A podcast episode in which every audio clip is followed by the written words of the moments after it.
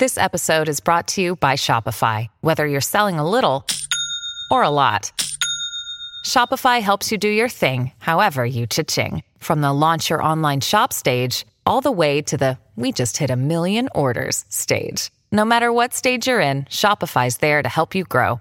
Sign up for a $1 per month trial period at shopify.com slash special offer, all lowercase. That's shopify.com slash special offer. Conociendo nuestra América, un repaso por la historia, cultura y gastronomía que mantiene unida a Latinoamérica y España. Redescubrámonos junto a Antonio Moreno por Americano. Comenzamos. Muy bienvenidos, queridos oyentes. En este programa vamos a hablar de Fernando de Leiva, un héroe hispano de la independencia de los Estados Unidos.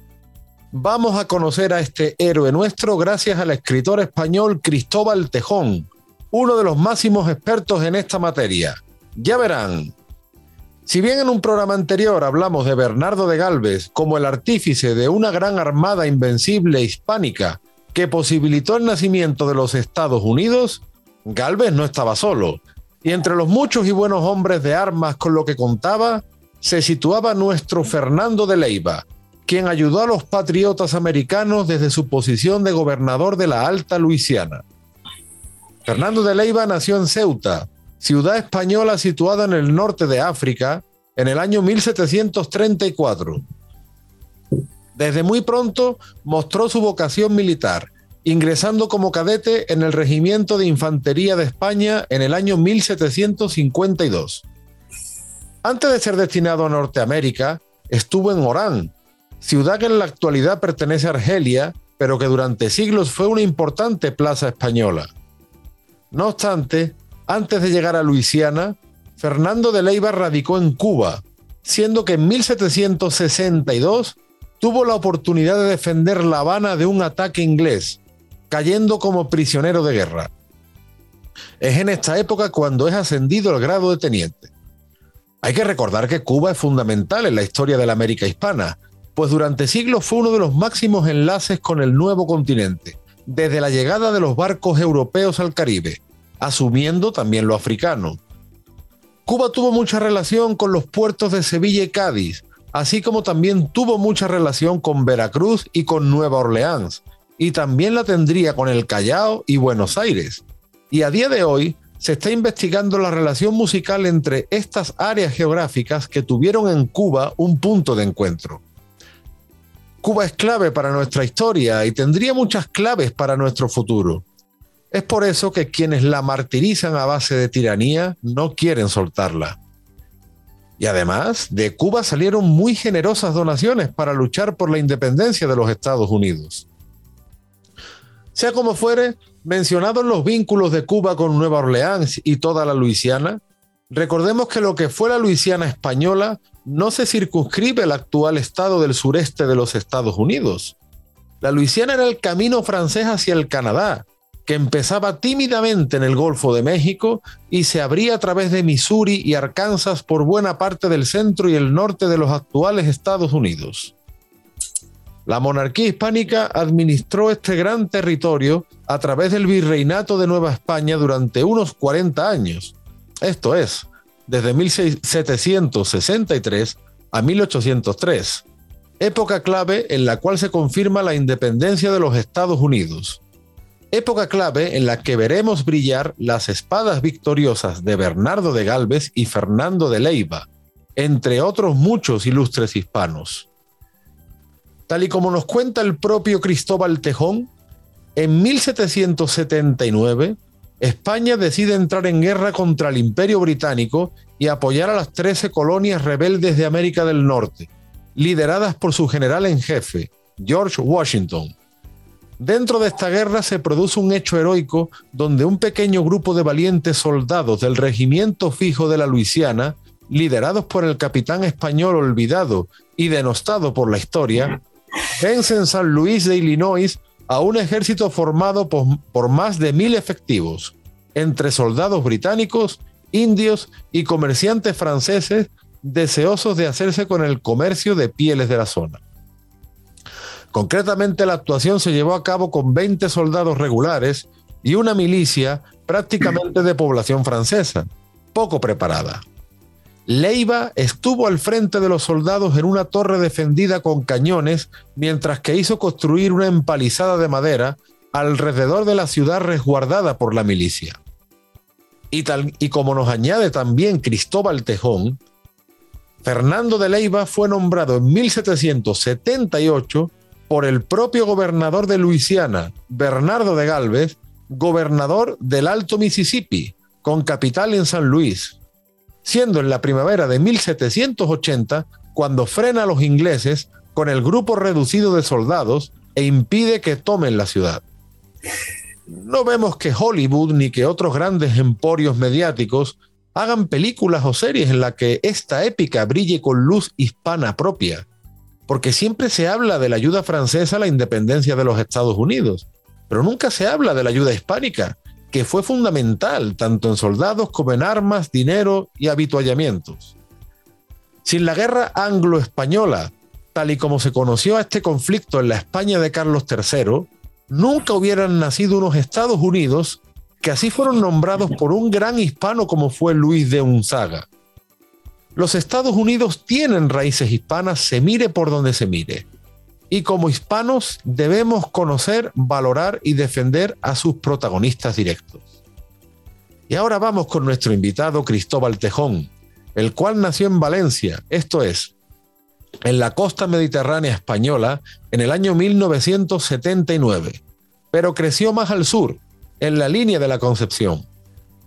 Cristóbal ha incursionado en la novela negra con títulos como Venturas y desventuras de un policía canalla, publicada en 2009, Póker de Intereses, publicada en 2010, y El Corazón de los Ángeles en 2011. Sin embargo, en el 2014 nuestro escritor da un giro a su estilo literario y opta por la novela histórica, escribiendo La libertad de los valientes y La llave olvidada, siendo que en esta última novela, Fernando de Leiva ha sido dado a conocer para el gran público, erigiéndose un monumento en Ceuta. Y así las cosas, vamos con todo con Cristóbal Tejón. Muy buenas, querido Cristóbal, bienvenido a Conociendo Nuestra América. Encantado de tenerte en el programa. Hola, un placer estar aquí en este programa. Además que creo que es fundamental eh, dar a conocer la historia olvidada de, España y del mundo hispano en el nacimiento de los Estados Unidos. Eh, se podría decir que las raíces de Norteamérica están regadas con la sangre y el oro español. Es una lástima que se haya producido un damnatio memorial, ¿no? Se ha borrado la historia hispana en Estados Unidos. Y creo que la labor de los que nos dedicamos en cierto modo a la cultura, que, que mejor que la cultura, para dar a conocer este capítulo ignoto y además silenciado durante tanto tiempo. Muchas gracias por la oportunidad que me, que me, ofrece tu programa y esperemos que con esta entrevista pues le demos un poco más de luz a este tema y muchos hispanos pues no solo conozcan esta temática, sino que sobre todo aquellos hispanos que viven en Norteamérica estén orgullosos de vivir allí y sepan que no son ciudadanos de segunda, eh, al contrario, ellos estuvieron allí los primeros, eh, aportaron tanto más que los primeros colonos anglosajones. Y bueno, por los motivos que ahora comentaremos, pues fueron denostados por la historia y para eso se escriben las novelas y creo que la labor, como he comentado de todos nosotros, de, que el, latino, el hispano se sienta orgulloso y vaya con la cabeza muy alta por cada calle de Estados Unidos. Así es, Cristóbal, es muy interesante lo que nos hablas y por eso mismo yo te quería preguntar que cómo y por qué a ti en un momento dado se te ocurre escribir eh, esa novela que se titula La llave olvidada que reivindica la, figura de Fernando de Leiva. Mira, eh, yo, como bien has comentado, eh, me inicié en la novela, la novela negra y, y fue en una presentación de una novela cuando uno de los lectores me comentó, oye, ¿y por qué no escribes una novela de Bernardo de Galvez? Y, yo decía, ¿quién es Bernardo de Galvez? Sí, sí, si tiene una ciudad a su nombre en Estados Unidos, se llama Galveston. Y digo, ¿cómo? Eh, pensando, digo, y eso no nos lo han contado en el instituto ni en la escuela. Es más, no están los libros de historia prácticamente. De hecho, yo he dado muchas disertaciones en institutos, escuelas, en jornadas de novela histórica. Y, es algo desconocido incluso para, gente que está eh, licenciada en historia. Es algo que incluso uno de los profesores me comentó, pero esto es verdad lo que estás contando. digo, sí, sí, están los papeles de Cuba en el archivo de Indias de Sevilla. Ahí está todo registrado, o sea que no es una invención ni está todo registrado, ¿no? Y, entonces yo eh, empecé a buscar un poco en internet, ¿no? Eh, había, había, muy poca información y además la, poca que había no estaba contrastada. Era, y siempre a los españoles nos ponían, los ponían como, como malos, ¿no? Como, eh, entonces Mm, lo tomé como una hazaña personal, ¿no? De, dar a conocer esa parte de la historia. De hecho, cuando yo escribí mi primera novela, La libertad de los valientes, eh, ese tema prácticamente era desconocido, incluso en Internet. Después ya ha, habido muchas personas, muchos eh, gente de la cultura, asociaciones, que poco a poco cada uno están poniendo su grano de arena, tanto aquí en España como en Estados Unidos, y por suerte se está conociendo poco a poco, ¿no? y me lo tomé como algo personal. Empiezo a investigar sobre Bernardo de Galvez. Primero me llamó mucho la atención que naciera el mismo año, el mismo día en el que nací yo, el 23 de julio. Digo, esto tiene que ser una señal, aquí tiene que haber algo. Algo providencial. algo providencial. Eh, comencé a investigar, eh, había muy poca información, papeles de Cuba, el, mercurio histórico y, y militar, eh, hay una página de la Asociación Bernardo de Galvez de Málaga que están haciendo un trabajo magnífico para conocer este capítulo de la historia. Y escribo la novela La libertad de los valientes, de, donde narra la historia de Bernardo de Galvez de forma novelada. ¿no? Eh, termino la novela. Después de esta investigación, que me llevó cuatro años, porque ya te digo que en esa época no había tanta información como ahora, y me planteo por qué los ingleses no habían atacado a Bernardo de Galvez por el norte de Canadá. Continúo la investigación y me encuentro con la figura de Fernando de Leiva. Eh, hay un había un artículo de, la investigadora norteamericana Christine Hodgson, que pertenece a la hija de la Revolución Norteamericana, y bueno, me llamó mucho la atención, Bernardo de Galvez nació el 23 de julio y Fernando de Leiva nació el 24 de julio. Digo, bueno, hostia, pues como tú bien, has comentado, digo, esto es providencia, esto tenía que contarlo. Con esa providencia, Cristóbal, vamos a, nos vamos a ir un momentito a publicidad. Venga, perfecto. Agradeciendo a nuestros oyentes que sigan eh, conectados a Conociendo Nuestra América en Americano, que es el medio de expresión de los hispanos. Vamos a por todo, vamos cada vez más por nuestra historia, por nuestra cultura, por nuestra gente. Muy pronto seguimos con Cristóbal Tejón hablando de los héroes hispanos de la independencia, poniendo especial énfasis en Fernando de Leiva, la llave olvidada, la llave hispana de la independencia de Norteamérica. Pronto volvemos. En breve regresamos en Conociendo Nuestra América, junto a Antonio Moreno, por Americano. Conociendo Nuestra América está disponible para ti cuando quieras. Accede a toda nuestra programación a través de nuestra aplicación móvil americano. Descárgala desde Apple Store o Google Play y mantente informado con nosotros. Vive en la verdad. Somos americano. Infórmate con Lucía Navarro de los temas importantes del día que impactan tu vida. Únete a Actualidad Noticiosa de lunes a viernes a partir de las 7 pm, 6 Centro, 4 Pacífico por Americano. Actualidad Noticiosa está disponible para ti cuando quieras. Accede a toda nuestra programación a través de nuestra aplicación móvil americano. Descárgala desde Apple Store o Google Play y mantente informado con nosotros. En la verdad. Somos americano. La economía es el eje central de la vida diaria. Infórmate de los temas importantes del acontecer económico y empresarial en Ahora con Alberto Padilla. De lunes a viernes a las 5 pm este, 4 centro, 2 pacífico, en vivo por Americano.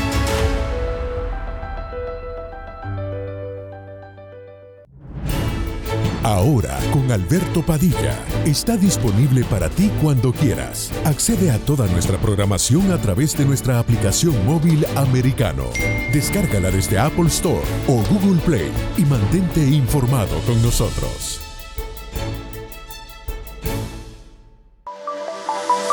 Siempre en el saber. Vive en la verdad. Somos americano. Amanecer con Dios, un programa que nos invita a reflexionar sobre los temas espirituales que no podemos pasar por alto. De lunes a viernes, en vivo, 6 a.m. Este, 5 Centro, 3 Pacífico, por Americano. Amanecer con Dios está disponible para ti cuando quieras. Accede a toda nuestra programación a través de nuestra aplicación móvil americano. Descárgala desde Apple Store o Google Play y mantente informado con nosotros.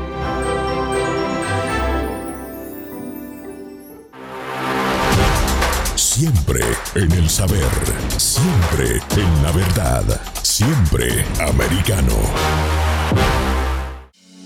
Estamos de vuelta en Conociendo Nuestra América junto a Antonio Moreno por Americano. Y volvemos de la publicidad en Conociendo Nuestra América con nuestro invitado Cristóbal Tejón, escritor español que ha profundizado en la obra, en la vida y obra de los héroes hispanos de la independencia de Norteamérica. Y Cristóbal nos contaba que para escribir su novela La llave olvidada, él llega a través de Bernardo de Galvez. O sea, Bernardo de Galvez como que es la gran llave, ¿no? Cristóbal que nos abre las puertas de par en par y ahí empiezan a salir eh, héroes hispanos y tú a partir de Galvez llegas a, Fernando de Leiva. Hay que entender que para Francia sería Lafayette lo que para España Bernardo de Galvez. ¿no? Eh, Bernardo de Galvez es el gran, el gran héroe español de la guerra de independencia de los Estados Unidos de América.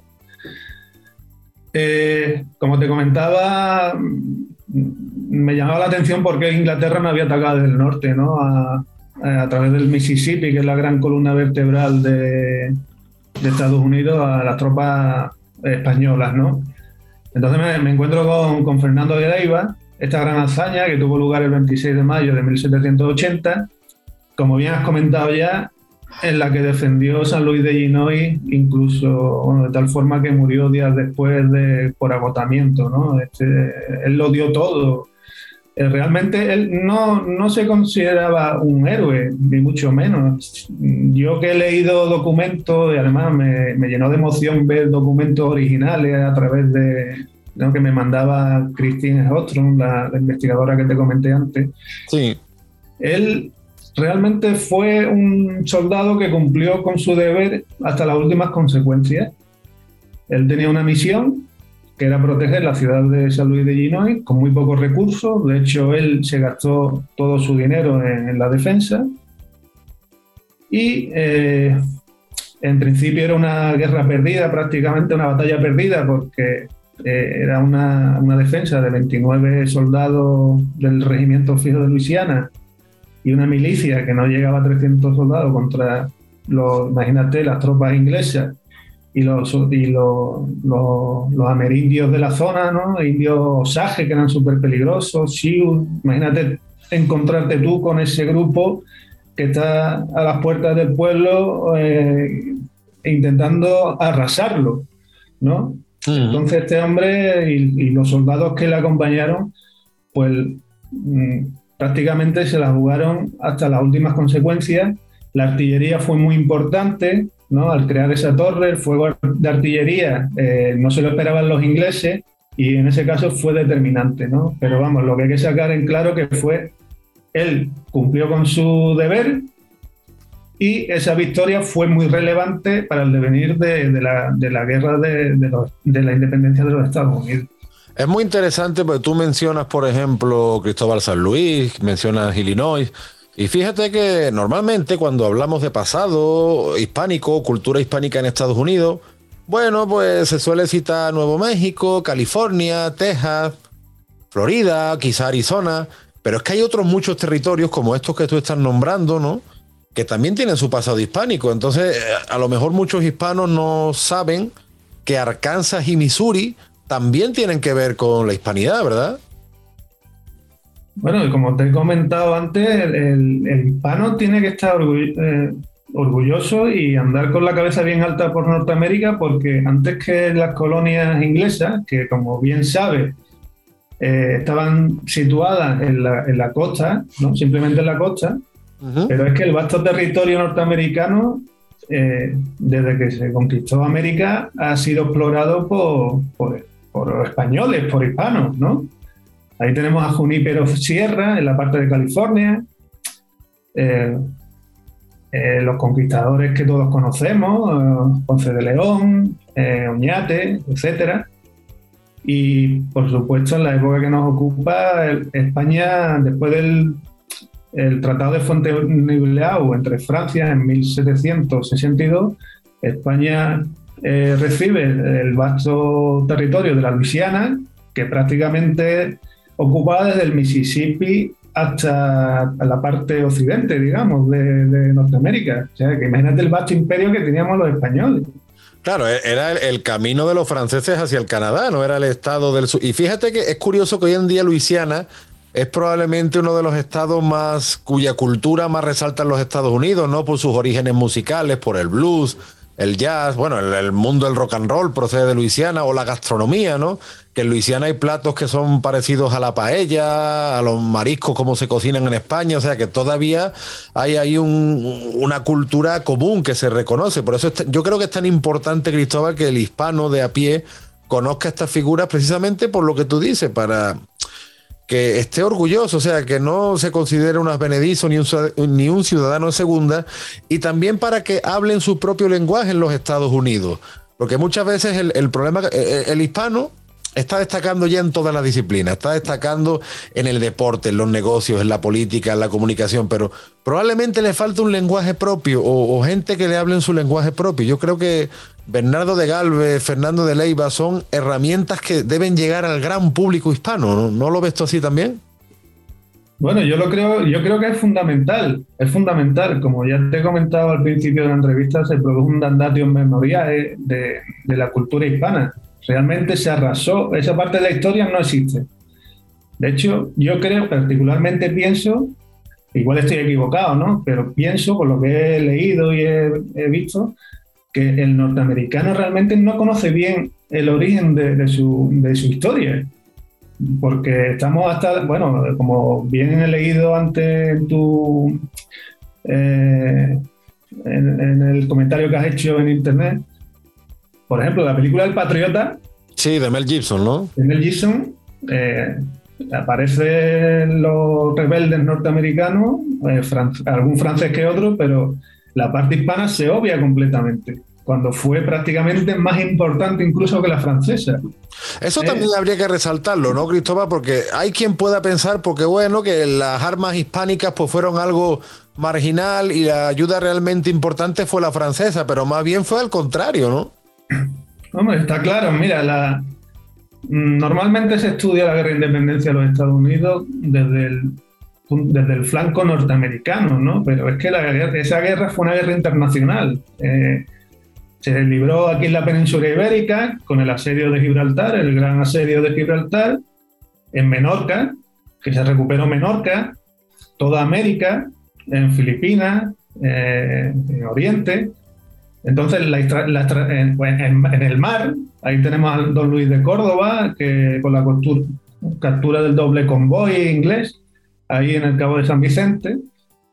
Lo que se intentaba la estrategia básica era que Inglaterra no concentrara todas sus tropas en Norteamérica, porque entonces eh, tenemos que tener en cuenta que los rebeldes no tenían un ejército eh, al uso, ellos eh, no tenían, es imposible que le ganaran a un ejército como el inglés.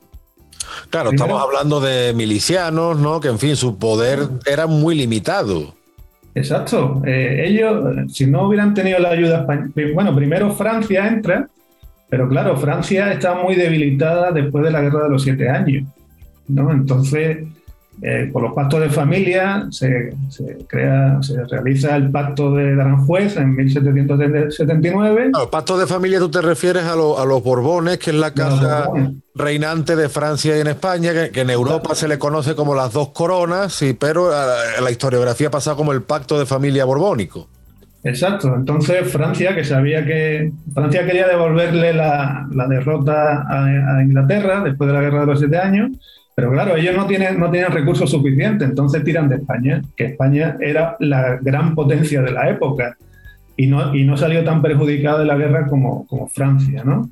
Y, en 1779, en el Tratado de Aranjuez, España ya entra abiertamente en guerra contra Inglaterra, comienza la asedio de Gibraltar, Menorca, y, allí donde se encuentran las tropas españolas con las tropas inglesas, pues entran en batalla.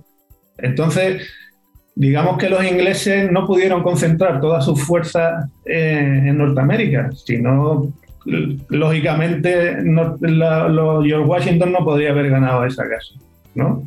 Claro. Después no solo el tema de el tema de milicianos, de, de soldados, el tema económico, muy importante en la guerra.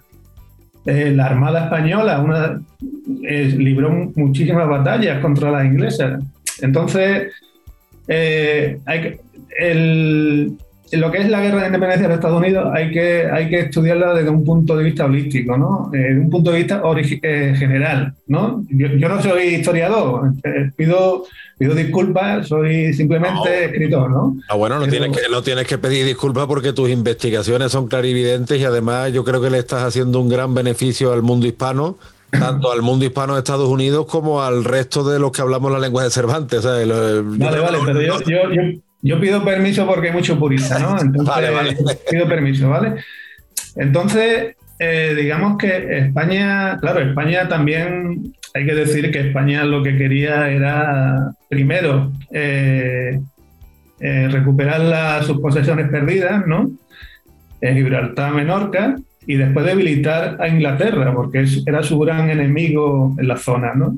Entonces, digamos que, España también pues jugó sus cartas, ¿no? En la, guerra. Sí, claro, de hecho se le, llamó la, guerra anglo-española. Y como tú bien dices, es una guerra que se extiende por buena parte del mundo. Y ahora, Cristóbal, que está tan de moda la, palabra geopolítica, yo quería comentar con, contigo y también para todos nuestros oyentes eh, que Fernando de Leiva nace en Ceuta y Ceuta es una ciudad española del norte de África, ¿no? Eh, entonces, ah, sobre todo ah, en el Atlántico hispanoamericano, por así decirlo, eh, ¿qué significa esta ciudad norteafricana para la historia de España, la ciudad donde nace Fernando de Leiva? Bueno, Ceuta, primero hay que decir que es una ciudad bellísima. Yo estuve presentando la novela allí en Ceuta, que por cierto no, conocían a la, figura de Fernando de Leiva.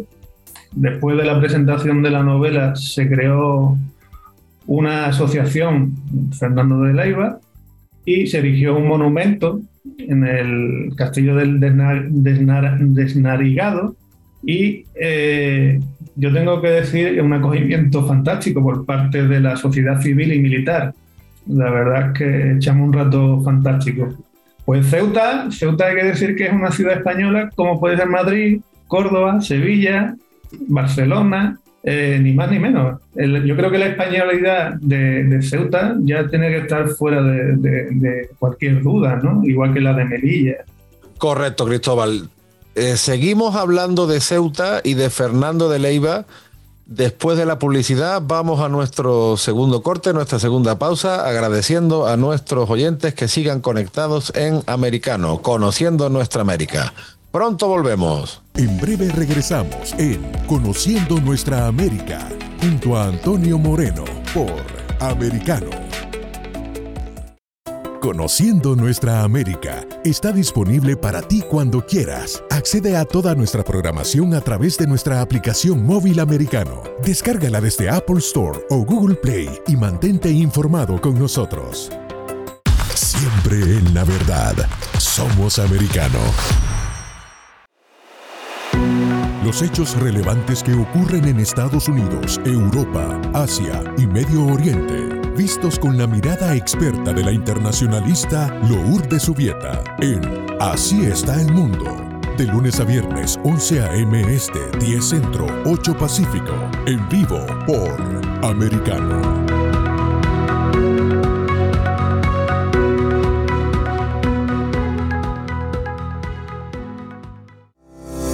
Así está el mundo. Está disponible para ti cuando quieras. Accede a toda nuestra programación a través de nuestra aplicación móvil americano. Descárgala desde Apple Store o Google Play y mantente informado con nosotros.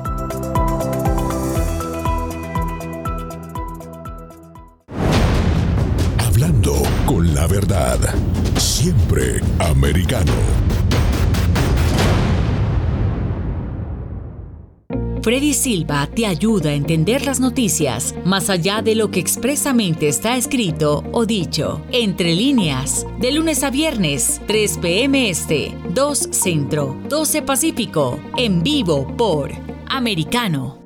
Entre líneas está disponible para ti cuando quieras. Accede a toda nuestra programación a través de nuestra aplicación móvil americano. Descárgala desde Apple Store o Google Play y mantente informado con nosotros. Donde vive la verdad. Somos americano. Estamos de vuelta en Conociendo Nuestra América junto a Antonio Moreno por Americano. Y volvemos de la publicidad con Cristóbal Tejón, escritor español que ha profundizado en la vida, en las biografías, a través de la novela de los grandes héroes hispanos de la independencia de Estados Unidos, que no son pocos. Estamos hablando de Fernando de Leiva, que nació en Ceuta, y como bien dice Cristóbal, pues Ceuta es una ciudad tan española como Madrid, como Sevilla, Córdoba, Toledo, Valencia, que está situada en el norte de África, ¿no? Y, bueno, pues es un puente entre el Mediterráneo, el Atlántico, y conviene bien recordarlo por esto que decíamos antes, Cristóbal, de la geopolítica y de cómo en verdad no es un concepto nuevo, porque ya en la guerra de independencia de los Estados Unidos, pues fue una guerra que, anduvo por el mundo. Sí, como hemos comentado antes, la guerra de, independencia de los Estados Unidos no se limita al norte de, América. Eh, tuvo flancos por todo, por todo el mundo, desde, hemos comentado ya, la península ibérica, el mar Atlántico, eh, eh, en Filipinas, en todo el continente norteamericano, o sea, en Menorca, como hemos comentado, o sea que que lo que se intentaba claramente era que, Inglaterra pues no concentrara a, todas sus tropas en Norteamérica. Ceuta, eh, la ciudad donde nace Fernando de Leiva, ha tenido siempre mucha importancia militar, ¿verdad? Y Fernando de Leiva a la postre pues sería militar, al final todo va relacionado. Bueno, yo tengo que decirte que yo fui militar profesional en Ceuta. Ajá, pues mira. mira. qué casualidad. La, providencia sigue jugando a tu favor, Cristóbal. Además que, que, vamos, para mí Ceuta es una ciudad fantástica, es una ciudad, le dicen la perla, la perla del Mediterráneo, ¿no? Y con toda la razón del mundo. Ojo, que, que mi ciudad, la línea de la Concepción, es muy bonita y, y no tiene que, que despreciar nada, ¿no? Pero que, que Ceuta realmente es la perla del Mediterráneo. Es una ciudad fantástica y, que yo invito a todo el mundo que vaya a verla y, que también que venga a mi ciudad, a la línea de la Concepción, ¿no? Claro, eh, estamos hablando del, del, sur de la península ibérica al, al, norte de África, que la distancia es muy corta y, seguimos hablando de España, ¿verdad? De hecho, desde mi casa se ve Ceuta, vamos, que está ahí al lado, tiro de piedra. Claro, sí, sí, sí, ¿no? Y además la, la importancia estratégica que tiene esa zona del Mediterráneo y, que la tuvo en la, en la, independencia norteamericana, paradójicamente, aunque suene muy lejos, pero ya vemos la, que la globalización realmente no es algo nuevo, o sea, que esto viene de, de lejos y, que realmente esa monarquía española era una globalización, igual que, que, lo fue el Imperio Romano, ¿no? Por ejemplo. Bueno, Eh, a ver, desde que, se, desde que Portugal eh, inicia su, aventura para la, conquista de, bueno, conquista, eh, abrir colonias en la India y, España descubre América y empieza la verdadera globalización, ¿no? Claro. De hecho, podemos ver fantásticos edificios renacentistas en, en América, en toda América, que muchas veces eh, utilizando el presentismo, que a mí no me gusta porque jugar la historia desde los valores actuales es lo más absurdo que pueda haber.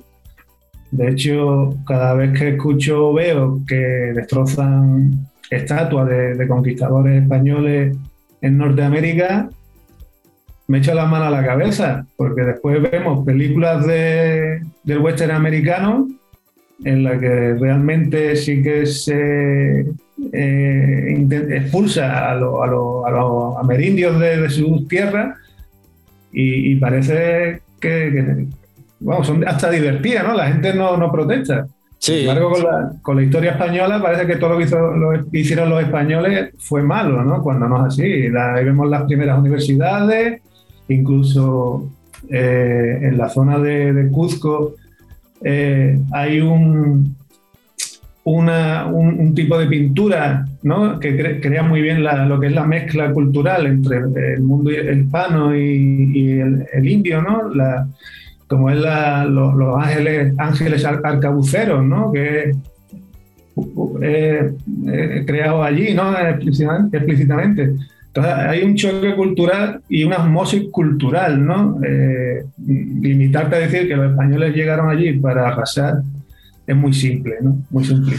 No, y es curioso lo que tú dices del western, porque ahí quería yo llegar. Porque claro, finalmente el, western pues es eh, probablemente la visión de Hollywood desde un punto de vista, pues, no sé, llamémosle anglosajón si queremos, eh, y entonces, claro, yo creo que los hispanos hemos perdido un poco el tren del arte, por así decirlo. Y cuando digo arte, lo digo en un sentido muy amplio. A día de hoy, por ejemplo, vemos que eso parece como que empieza a cambiar, ¿no? Eh, que hay ilustradores, pintores que se están interesando además por este tema concreto que estamos hablando, por esa participación hispánica en Estados Unidos. yo ahora mismo pienso, Cristóbal, por ejemplo, en Juan de Aragón, que es un gran ilustrador, que está trabajando mucho en el mundo del cómic eh, pienso, por ejemplo, en el pintor Augusto Ferrer Dalmau, que ha hecho cuadros excelentes sobre Bernardo de Galvez, ¿no? O José Ferrer Clausel, ¿no? Y con, José concretamente, Ferrer Clausel, sí has tenido contacto, ¿verdad? Bueno, mira, lo que te puedo decir que he tenido la suerte de conocer a todos los personajes eh, artísticos que, has comentado. A Ferrer Dalmau tuve la oportunidad de conocerlo en la Embajada de Estados Unidos cuando se le hizo la entrega del, cuadro de Bernardo de Galvez por parte de la Asociación Bernardo de Galvez, que me invitaron. Eh, a eh, Aragón, tengo que decirte que es el autor de la portada de la llave olvidada. Ah, mira. O sea, al final todo es providencia, Cristóbal. lo conocí en una, en una charla que di en el colegio, en el Custodio Puga de Torre del Mar, que él es de allí, y dio la casualidad que los dos coincidimos y a través del director Javi Fría, una persona estupenda, pues allí le propuse, tomando una cerveza, le propuse, ¿tú quieres hacer la portada de mi novela? Porque todavía no estaba publicada. fui a presentar, a hablar sobre Bernardo de Galvez, ¿no? Sí, sí. Y hizo, hizo, y hizo la portada, hizo la portada. Después a Ferrer Clauser, pues a través de un lector eh, que le gustó la historia de Fernando de Leiva, pues le encargó, hizo de promotor de la obra y, creó un cuadro maravilloso de, la defensa de, San Luis. De hecho, estuvimos en contacto a través de este promotor para determinar ciertos, ciertos detalles de la obra, ¿no? Y por supuesto a Salvador Amaya, que yo lo considero como un amigo mío. Eso te quería decir ahora, que qué nos podías contar sobre el escultor Salvador Amaya, porque estamos hablando de, la pintura, pero ahora nos vamos para la escultura. Y, yo te quería preguntar eso, ¿qué nos podías contar de, Salvador Amaya? Eh, para mí es uno de los mejores escultores actuales que hay en el mundo. Ya no te digo en España, en el mundo. Tiene una sensibilidad especial para registrar cada detalle de, de los personajes Además, eh, es muy complicado dar una expresión determinada a una figura y, él lo hace perfectamente, ¿no? De hecho, yo estuve intentando que hiciera una estatua eh, a raíz del, monumento que erigieron en Ceuta. Yo intenté a ver si Salvador eh, eh, podría haber hecho la, estatua, ¿no? Pero al final no, no surgió, no se dieron las condiciones oportunas y, se hizo otro monumento, ¿no? que un monumento también genial, que lo hizo el ejército de Ceuta, y, pero vamos, que para mí, yo creo que cuando pasen los años, pues tener una estatua de, Salvador Amaya, pues será tener una obra de arte, de arte que se revalorizará, pues como se puede revalorizar cualquier cuadro del siglo de oro o del Renacimiento eh, una obra única. Claro, además Salvador también está muy comprometido con, la historia y, también le gusta mucho la historia de Bernardo de Galvez y de esa hispanidad en los Estados Unidos, ¿verdad? Sí, bueno, hemos coincidido varias veces y creo que coincidimos en, en que tiene un amor enorme a la historia de España, a todo lo hispano y por supuesto está en la onda en la que estamos nosotros, ¿no? En difundir la mejor historia de, España y del mundo hispano. Que además es un factor de unidad, o sea, hay que tener en cuenta también que en Estados Unidos ya van a ser prácticamente como 60 millones de personas que hablan español, que proceden de la cultura hispánica. Y como hablamos, precisamente es gracias a estas figuras históricas que podemos encontrar un cauce de unidad un orgullo, ¿no? Un orgullo de comunidad a nivel personal y todo eso pues tiene que plasmarse yo creo que en la novela, en la pintura, eh, en el cómic. Fíjate, por ejemplo, en el cine, porque si, como hemos dicho antes, Cristóbal, si se ha hecho un western desde una perspectiva de Hollywood, ¿qué no podríamos hacer nosotros, por ejemplo? ¿A ti se te ocurriría algo? por Mira, si observamos la historia, eh, el arte y la cultura han sido fundamental para consolidar a cualquier rey, cualquier papa, ha tirado de la cultura para consolidarse, ¿no? Ahí tenemos a Julio II, el Papa, que tiró, utilizó, digamos, a Miguel Ángel, a Rafael Sancio, etc. Entonces la cultura es fundamental, es fundamental para, para asentar cualquier tipo de ideas, ¿no? De hecho, mira, cuando te...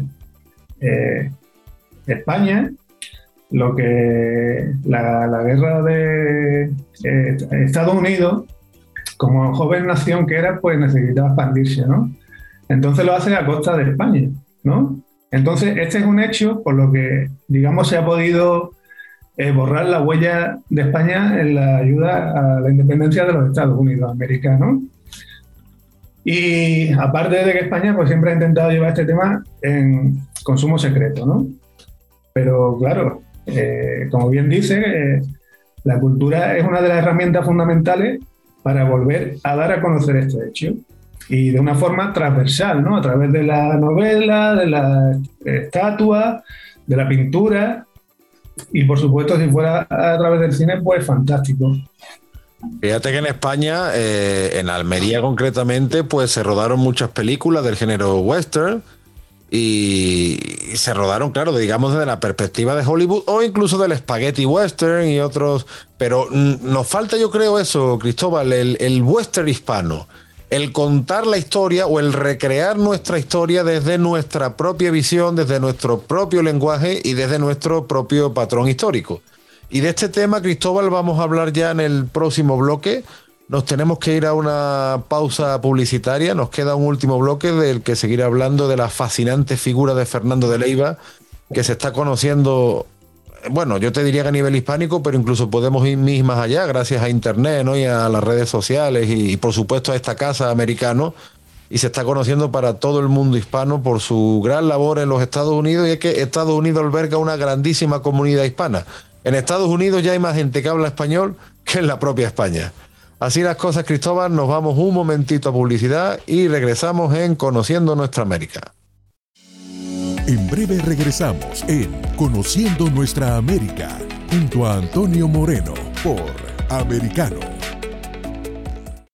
Conociendo Nuestra América está disponible para ti cuando quieras. Accede a toda nuestra programación a través de nuestra aplicación móvil americano. Descárgala desde Apple Store o Google Play y mantente informado con nosotros.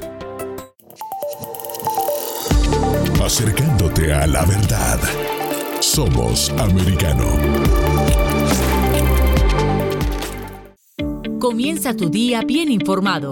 De mañana con americano junto a Gaby Peroso y Jolly Cuello, quienes te presentan la revista informativa de las mañanas. Conéctate con nosotros en vivo de lunes a viernes de 7 a.m. Este, 6 Centro, 4 Pacífico por Americano. De Mañana con Americano está disponible para ti cuando quieras. Accede a toda nuestra programación a través de nuestra aplicación móvil Americano. Descárgala desde Apple Store o Google Play y mantente informado con nosotros.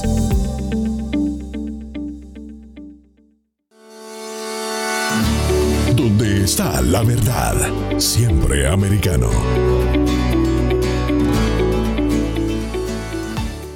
Diego López comenta y analiza el acontecer deportivo, torneos, campeonatos y la actuación de tus atletas favoritos en Deportes Americano. Cada sábado 10 pm este 9 Centro 7 Pacífico por Americano. Deportes Americano está disponible para ti cuando quieras. Accede a toda nuestra programación a través de nuestra aplicación móvil americano. Descárgala desde Apple Store o Google Play y mantente informado con nosotros. Donde están los hechos, somos americano. Diversas ideas, múltiples argumentos, distintos puntos de vista. Únete a las líderes de opinión más influyentes de habla hispana para comprender desde la perspectiva de lo femenino los temas más relevantes del momento. De lunes a viernes, 8 p.m. Este, 7 Centro, 5 Pacífico, en vivo por Americano. Donde pasan los hechos, siempre americano. Estamos de vuelta en Conociendo Nuestra América, junto a Antonio Moreno por Americano. Y regresamos de la publicidad con nuestro escritor Cristóbal Tejón, escritor español, autor de La llave olvidada, novela histórica sobre Fernando de Leiva gran héroe de la independencia de los Estados Unidos, héroe nacido en Ceuta, en España, y por su extensión eh, se puede identificar con toda la hispanidad, con ese gran legado que está vivo. No estamos hablando de algo eh, simplemente erudito, sino que esta novela nos ayuda a reconciliarnos con nuestra identidad, una identidad compartida, que no es excluyente, una identidad que la puede asumir un mexicano, un peruano, un dominicano y por supuesto generaciones enteras de hispanos que ya han nacido en Estados Unidos, porque acordémonos que al fin y al cabo la lengua española llegó a los Estados Unidos no hace 50 años, sino en el siglo XVI. Y Fernando de Leiva es un eslabón más de esa cadena hispana que forma parte de la identidad de los Estados Unidos. Y con Cristóbal hablamos eh, con esto de la cultura, de la identidad, ¿no? del cine, eh, del western, que en España incluso pues se han rodado muchas películas de este género, eh, concretamente en Almería, en el sureste de la península ibérica, que es donde está el desierto de Tabernas, probablemente el único desierto de, Europa, ¿no? Y allí todavía quedan pues los platós de, rodaje de, estas películas. Vinieron directores norteamericanos, luego vinieron directores eh, italianos, algunos españoles, porque también se habló de un género que era el paella western, ¿no? Que hacía las delicias del director Quentin Tarantino. Quentin Tarantino se habrá visto yo no sé cuántas películas y, todo, todo ese género lo tiene trabajado, pero con Cristóbal conveníamos en que nos falta quizá un cine histórico nuestro propio, un cine histórico que pueda ser asumido por un español, por un estadounidense, eh, por un venezolano, ¿no? ¿Tú te atreverías, Cristóbal, porque tú has incursionado en varios géneros, o sea, la llave olvidada no es tu primera novela ni va a ser la última. Tú ya vienes de una novelística anterior. ¿Tú te atreverías, Cristóbal, con un guion de cine? Hombre, como diría aquel, yo no me asiento ni delante de un Miura, ¿no? Como suele decir. Delante de un toro bravo fuerte, no, no, no te acobardes. Es un espíritu muy hispano, sí, señor. No, hombre, a ver, eh, yo tengo una filosofía de vida muy clara, ¿no?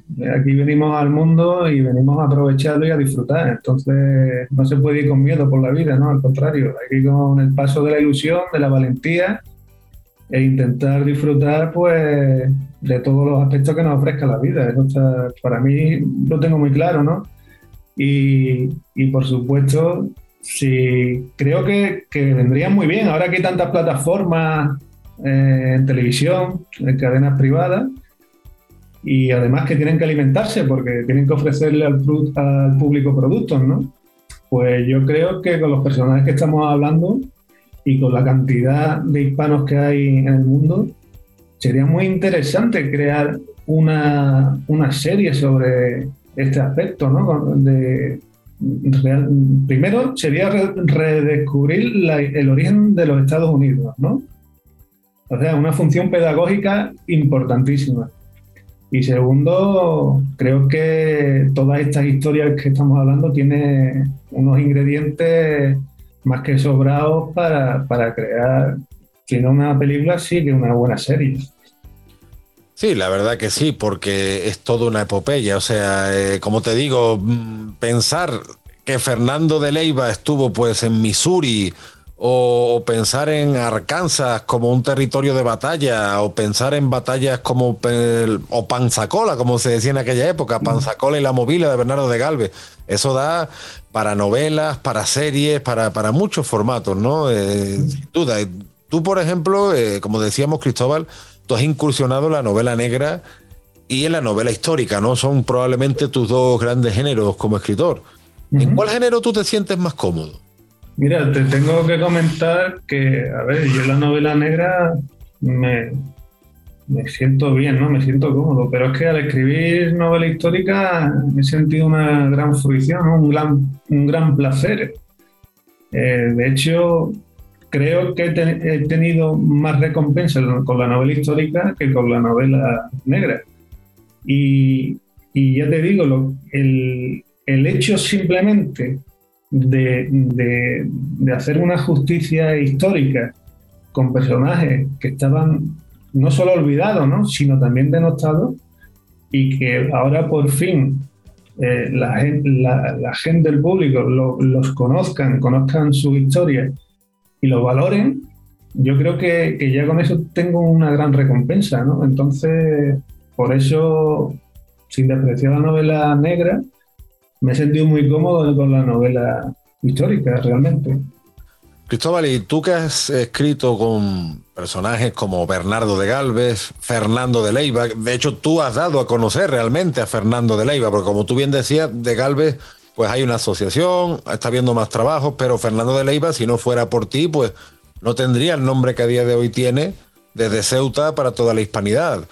Eh, ¿Hay algún otro personaje hispano que tenga que ver con la epopeya de los Estados Unidos que esté llamando tu atención para el futuro? Sí, mira, eh, para mí, para mí ha habido muchos personajes, ¿no? Eh, Francisco Saavedra, pero, bueno, Francisco Saavedra es que no me acuerdo de todo, que no te lo diría. Pero para mí los tres personajes más característicos de la independencia de los Estados Unidos, españoles, ¿no? Don Bernardo de Galvez, como ya hemos hablado, Fernando de Leiva y por supuesto Don Luis de Córdoba. Don Luis de Córdoba creo que fue el que dio la puntilla a los ingleses con la captura del doble convoy en el Cabo de San Vicente. ¿no? Creo que, fue la, la mayor derrota naval de, Inglaterra en la historia, creo recordar. Con, esta, con este hecho los ingleses yo creo que ya entendieron que era absurdo seguir gastando dinero y hombres eh, eh, para contener a los rebeldes norteamericanos.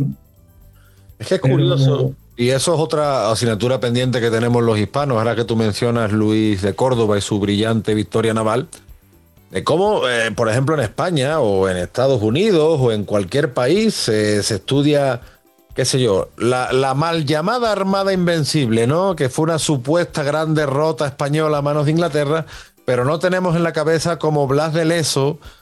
Además, no solo fue una hazaña española europea, sino que fue una hazaña también hispanoamericana.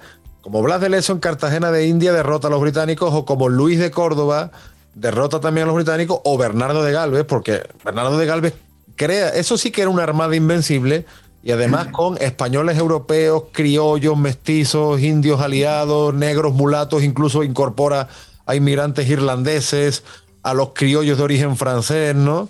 Entonces, eh, yo creo que el hispano tiene que llegar a ese punto, a dejar de regodearse en sus penas y en sus derrotas y mirar hacia sus victorias, que son muchas en nuestra historia, además compartidas, ¿no? Por todo el, por todo el continente americano.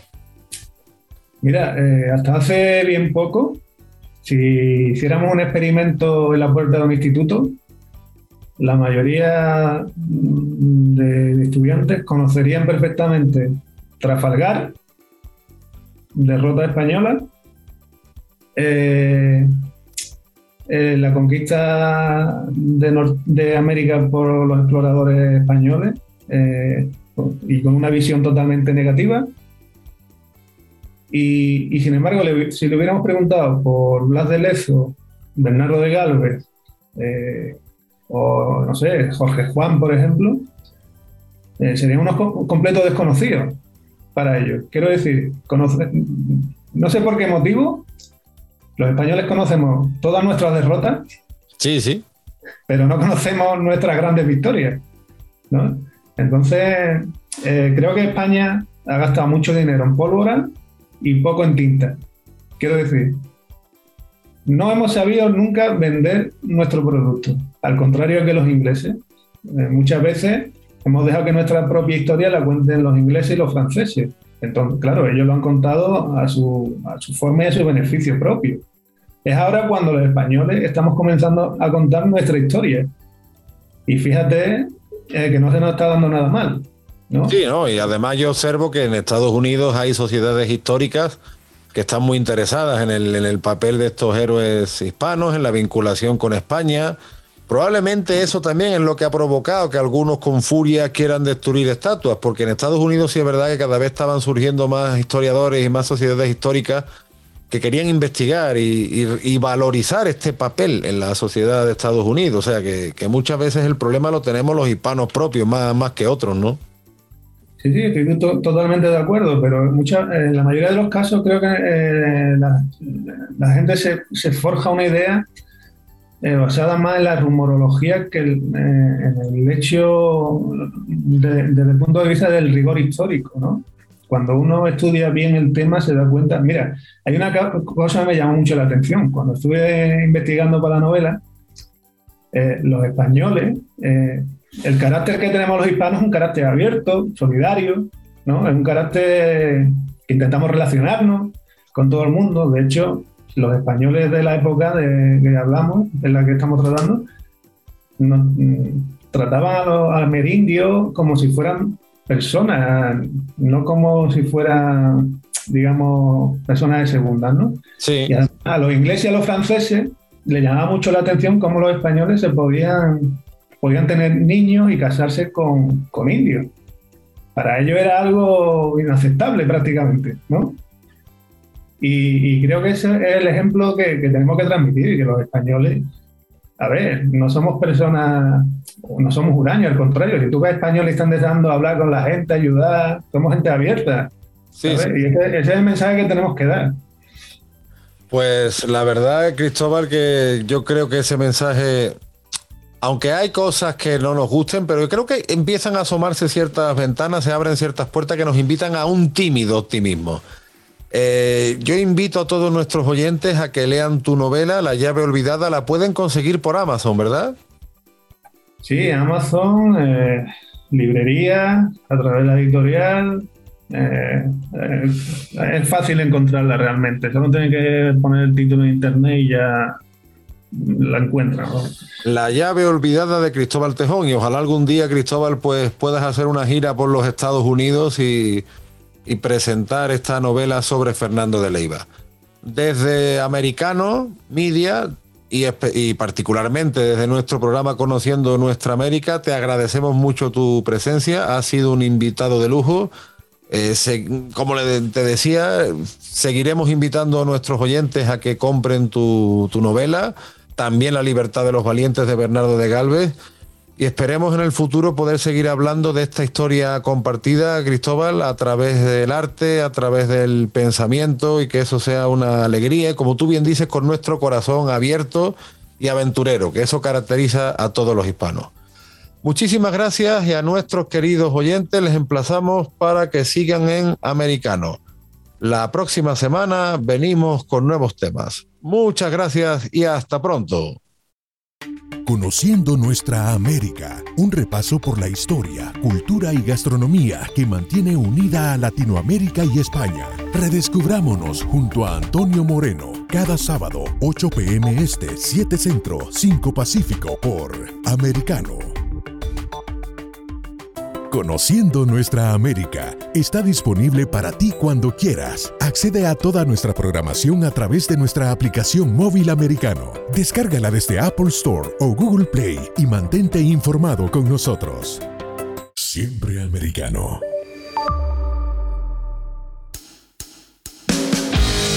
Donde vive la verdad. Somos americano. This podcast is a part of the C Suite Radio Network. For more top business podcasts, visit c-suiteradio.com.